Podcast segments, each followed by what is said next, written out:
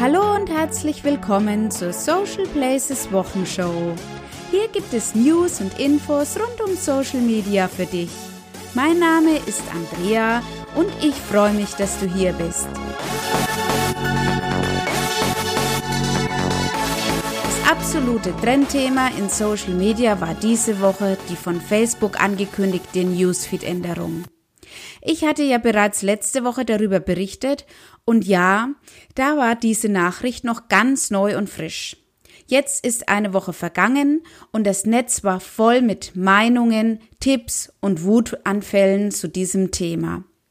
Da können wir Beiträge lesen mit dem Titel Wie du dir deine verlorene Facebook-Reichweite zurückeroberst oder Warum ich mich freue, dass Facebook mal wieder am Algorithmus schraubt oder Es gibt kein Grundrecht auf Facebook-Traffic oder Mark Zuckerberg krempelt den Newsfeed-Algorithmus auf links, um nur einige davon zu nennen.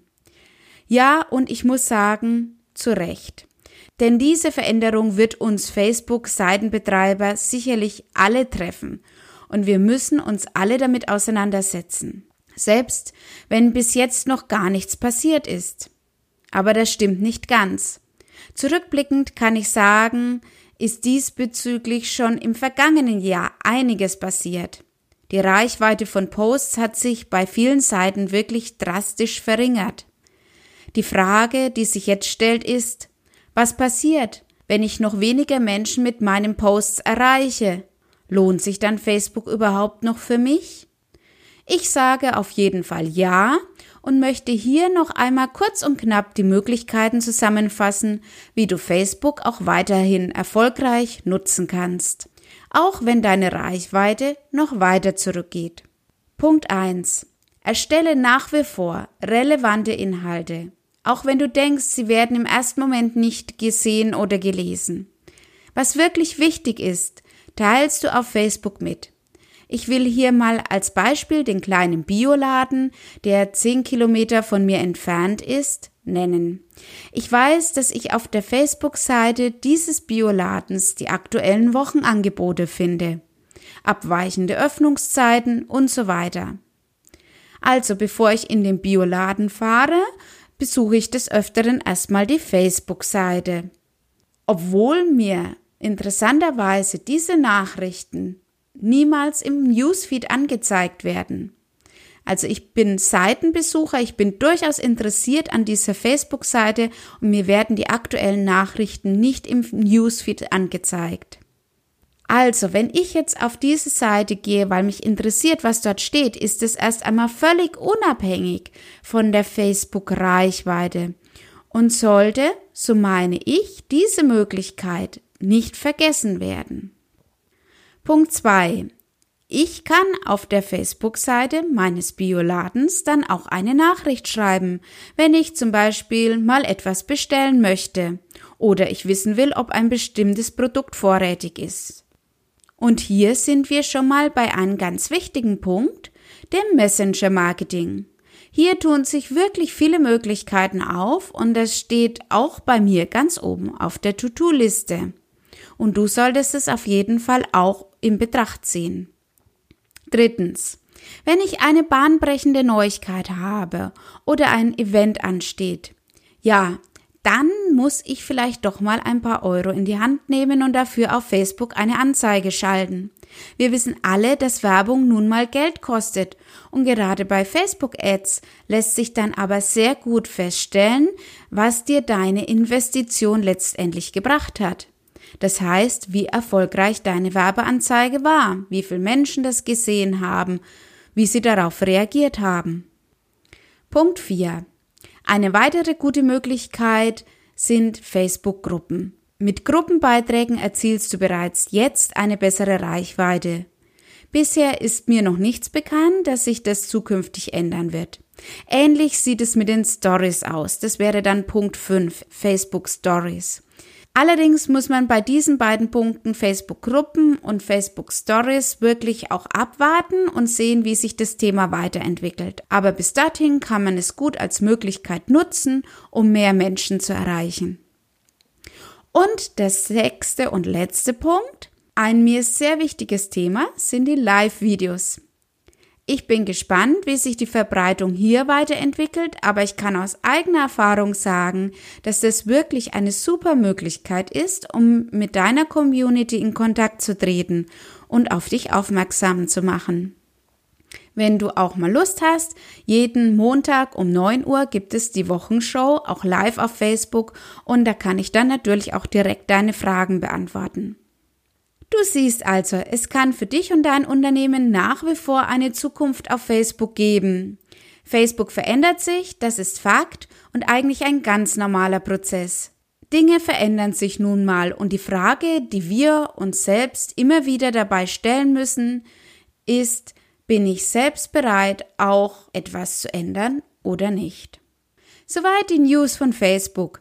Bei Instagram weht da ein weniger rauer Wind und ich kann dir hier von kuscheligen Neuigkeiten berichten.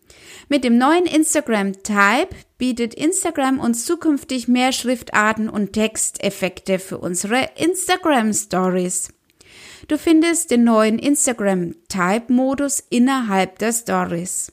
Dort warten auf dich verschiedene Hintergründe, aber du kannst auch anstatt eines vorgefertigten Hintergrunds ein eigenes Bild hochladen und das als Hintergrund verwenden. Außerdem gibt es vier neue Schriftarten und verschiedene Schrifteffekte. Also das sind doch einmal gute News, wie ich finde, und ich freue mich schon darauf, wenn uns Instagram Type zur Verfügung steht. Wann das genau sein wird, ist noch nicht bekannt, also müssen wir uns noch etwas in Geduld üben, aber Vorfreude ist ja bekanntlich die schönste Freude. Zu den News der letzten Woche, dass es die Instagram Stories vielleicht auch schon bald auf WhatsApp geben wird, habe ich mal eine kleine Umfrage in meiner Instagram Story gestartet. Das Ergebnis ist eindeutig ausgefallen. 90 Prozent sagen, das muss nicht unbedingt sein, dass es die Instagram Stories auch auf WhatsApp gibt und 10 Prozent fänden diese Möglichkeit cool. Lassen wir uns also mal überraschen, wie die Testphase ausfällt und ob Facebook wirklich diesen Schritt wagen wird. Sicher ist aber auf jeden Fall, dass WhatsApp sich für die Business-User bereit macht. Mit der neuen App WhatsApp Business will es der Messenger-Dienst vor allem kleineren Firmen möglich machen, WhatsApp in der Kundenkommunikation für sich zu nutzen. Mit der App soll es möglich sein, die Antwort auf häufig gestellte Fragen zu speichern und bei Bedarf abzurufen. Außerdem gibt es wohl die Möglichkeit einer Abwesenheitsnotiz und die zentrale Pflege der Adresse und Öffnungszeiten. Natürlich kann man mit der App auch Chatnachrichten und Video- und Sprachtelefonate führen. Die App soll in den kommenden Wochen verfügbar sein. Leider gibt es sie vorab erst für Android und es ist noch offen, wann diese für Apple iOS verfügbar ist. Eine neue App gibt es auch von Xing. Die App kann zurzeit von ausgewählten Nutzern getestet werden. Wenn du schon mal einen Einblick über die Funktionen der neuen App bekommen möchtest, findest du dies in einem Beitrag von Basic Thinking aber auch das eigentliche Xing-Profil hat einen neuen Anstrich bekommen. In der Premium-Mitgliedschaft ist es jetzt zum Beispiel auch möglich, ein Titelbild einzufügen. Mit rund 13 Millionen aktiven Nutzern ist Xing nicht nur als Karrierenetzwerk interessant, sondern bietet auch viele Möglichkeiten zum Austausch mit den Kontakten und auch neue Kontakte aufzubauen. Neuigkeiten gibt es diese Woche auch von YouTube. Ich hatte letztes Jahr des Öfteren in der Wochenshow von den Problemen berichtet, die YouTube mit der Ausspielung von Werbung im Zusammenhang mit unangemessenen Inhalten hat. Es gab im vergangenen Jahr mehrere YouTube-Werbeboykotts von großen Marken und Unternehmen. Aufgrund der Tatsache, dass die Werbung unmittelbar im Zusammenhang mit unangemessenen Inhalten ausgespielt wurden. YouTube muss also das Vertrauen der Werbetreibenden wiedergewinnen und gab deshalb diese Woche bekannt, dass die Werberegeln auf YouTube nun verschärft werden. Damit will es YouTube seinen Werbepartnern zukünftig schwerer machen, Geld zu verdienen. Es wird höhere Eintrittshürden und strengere Kontrollen für das Partnerprogramm geben.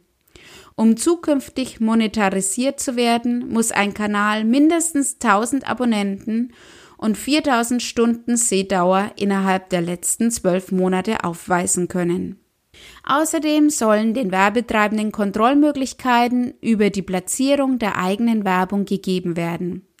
Wie dies allerdings im Einzelnen umgesetzt wird, ist noch nicht bekannt gegeben worden. Und das waren sie, die News von den Plattformen in dieser Woche. Ich habe aber noch einen schönen Social Media Spickzettel auf dem Blog der Wirtschaftswoche gefunden, den ich dir nicht vorenthalten möchte.